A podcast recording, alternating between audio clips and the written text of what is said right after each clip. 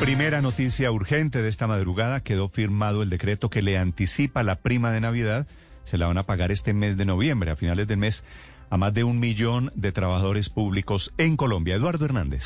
Sí, Néstor, son eh, exactamente un millón doscientos mil eh, trabajadores, personas que hacen parte del gobierno central y que van a recibir este pago de forma anticipada. Normalmente lo hacen en la primera quincena de diciembre. Lo que plantea este decreto es que se haga antes de que se termine noviembre, todo con el propósito de que las familias que hacen parte de estos trabajadores y que eh, más o menos van a recibir 1,4 billones de pesos, pues puedan aprovechar, por ejemplo, la tercera jornada del día sin IVA que está prevista para el próximo 3 de diciembre. Será pagada entonces antes de finalizar de noviembre en los mismos términos y condiciones en los que está ya regulada. Se va a pagar a funcionarios del gobierno central, pero abre la posibilidad para que también entidades territoriales puedan optar por reconocer y pagar esta prima de manera anticipada. Sin embargo, este decreto no establece que sea obligatorio ese pago. Y hay otra novedad, Néstor, y es que están pensando desde el sector privado, por ejemplo, desde ACOPI, desde la ANDI, desde FENALCO, que también podría podrían eventualmente sumarse a este pago anticipado, es decir, que no recibamos la prima en el mes de diciembre, quienes trabajamos como empleados, sino que eventualmente esto se pague antes, también para aprovechar estos días sin IVA y obviamente fortalecer todo lo que tiene que ver con la reactivación económica. Gracias, Eduardo. 6 de la mañana, 16 minutos. La otra noticia muy grande que está en gestación es una noticia de negocios entre dos muy poderosos grupos de Colombia. Por un lado, Nutresa, que es una de las empresas bandera del GEA, del Grupo Empresarial Antioqueño, que recibe sorpresivamente una oferta, aparentemente, Víctor, una OPA, una oferta hostil de Gilinski, del Grupo Gilinski, que hoy en día es dueño, ya está en el mercado de los alimentos, bancos, la revista Semana, que es del señor Gilinski, que hace una oferta para comprar hasta por dos mil millones de dólares Nutresa, repito, que sería meterse y comprar el corazón del sindicato antioqueño. Víctor Grosso. Néstor, es que los mercados están muy pendientes de esta mega noticia porque está tomando por sorpresa a todo el mundo. Nadie se esperaba que ofrecieran eh, mm, una, una oferta o hicieran una oferta, alguien hiciera una oferta para quedarse con el control, como dice usted, del grupo Nutresa, que es una, tal vez la compañía de alimentos más importante de nuestro país. Resulta que se lanzó una OPA, lo que dice usted, a través de los mecanismos bursátiles de la Bolsa de Valores de Colombia, una oferta pública de adquisición, pero no se sabía quién era ese inversionista que había lanzado esa oferta. Y se hizo esta OPA, se lanzó esta oferta, Néstor, ya le voy a dar los datos, eh, en dólares. Entonces empezó a crecer la especulación porque los, los mercados y los inversionistas decían, ve, ¿quién se quiere quedar con el grupo Nutresa? ¿Qué inversionista extranjero hace una oferta para quedarse con emblemáticas marcas eh, colombianas como por ejemplo la chocolatina Jet? Pero, Néstor, empieza a desenredarse este tema en, en estas primeras horas de la madrugada porque la Bolsa de Valores de Colombia está informando ya oficialmente, y esta es una mm, pista muy importante, que se presentó, o una empresa llamada Nugil SAS presentó una garantía para participar en esta OPA, en esta compra de acciones ordinarias del grupo Nutresa. Y esta pista es muy importante, Néstor, porque en el registro único empresarial, eh, Nugil eh, quien es la empresa que está presentando estas garantías, aparece como una compañía representada por el grupo Gilinski. Así que detrás de todo este mega negocio estaría el grupo Gilinski, como dice usted, dueño de bancos eh, en la región y dueño recientemente del grupo Semana. ¿Qué está, qué está ofreciendo Gilinski? Está, está intentando comprar cada acción de, del grupo Nutresa a 7,71 dólares. Eso en pesos colombianos, Néstor, es más o menos 30 mil pesos por cada acción del grupo Nutresa. Es decir, que estaría ofreciendo un 37% más de lo que en este momento, Néstor, vale el grupo Nutresa en la Bolsa de Valores de Colombia. Esta, este, este grupo, esta empresa Nugil, quiere quedarse a través de esta oferta, quiere quedarse mínimo con el 50,1% de la compañía pero eh, también está ofreciendo una cantidad máxima para quedarse con el 62,62% del grupo Nutresa. Es decir, a estos precios estaría haciendo una inversión mínima, Néstor, de 6,87 billones de pesos si usted empieza a dimensionar el negocio. Mínima si se queda con el 50,1% de Nutresa y la inversión máxima sería de 8,58 billones de pesos si logra quedarse con el 62% de la compañía. Estamos hablando de un negocio, Néstor, que podría ir entre los 1.800 millones de dólares dólares y los 2.250 millones de dólares. Eh, las acciones de Nutresa, Néstor, mientras todo esto se desenreda, recordemos que está listada con, con, sus acciones esta compañía en la Bolsa de Valores de Colombia, como muchas otras empresas del grupo eh, antioqueño, estarán suspendidas a partir de este momento hasta el día después de que, de que, se, se desenrede el, negocio. Pero para, para poner esto en blanco y, y negro.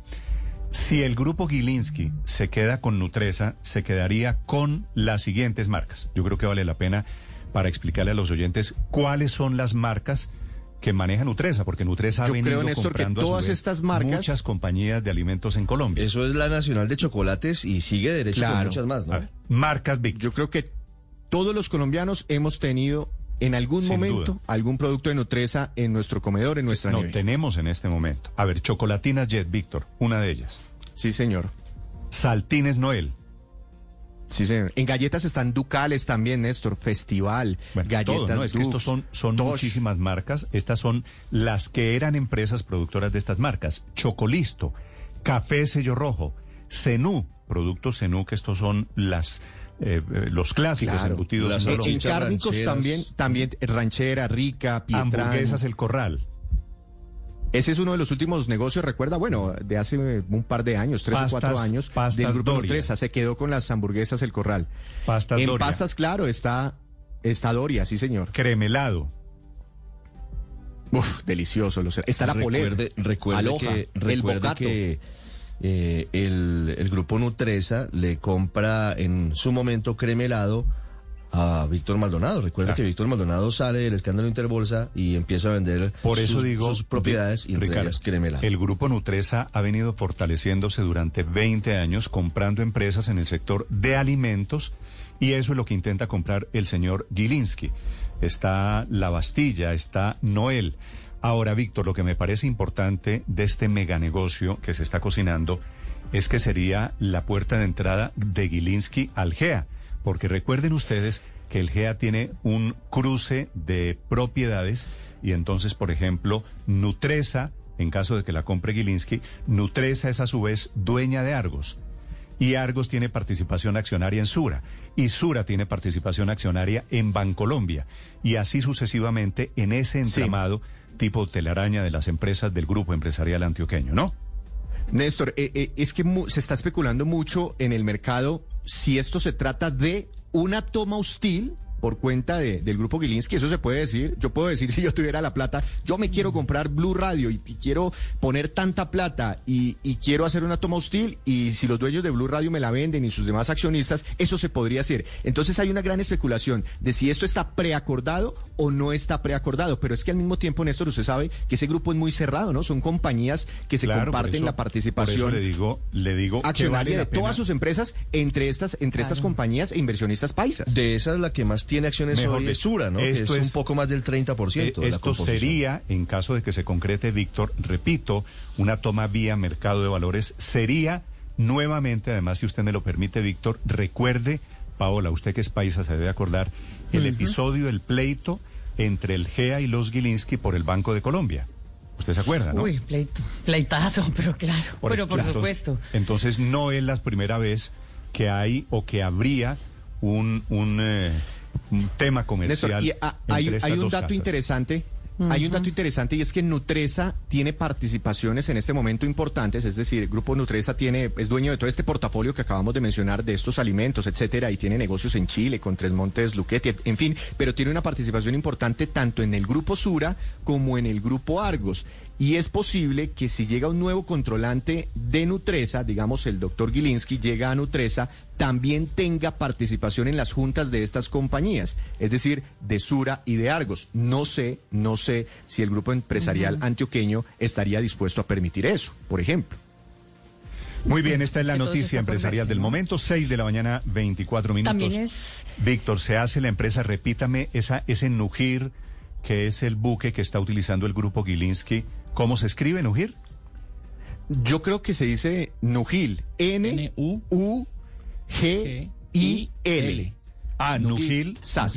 Nujil es ese Giles de Gilinski. Claro, pero cuando usted, por ejemplo, hace esa búsqueda aquí en la Cámara de, Comercio Bogotá, eh, usted se da cuenta que tiene solamente un capital de un millón de pesos cuando va a hacer una operación de ese tamaño.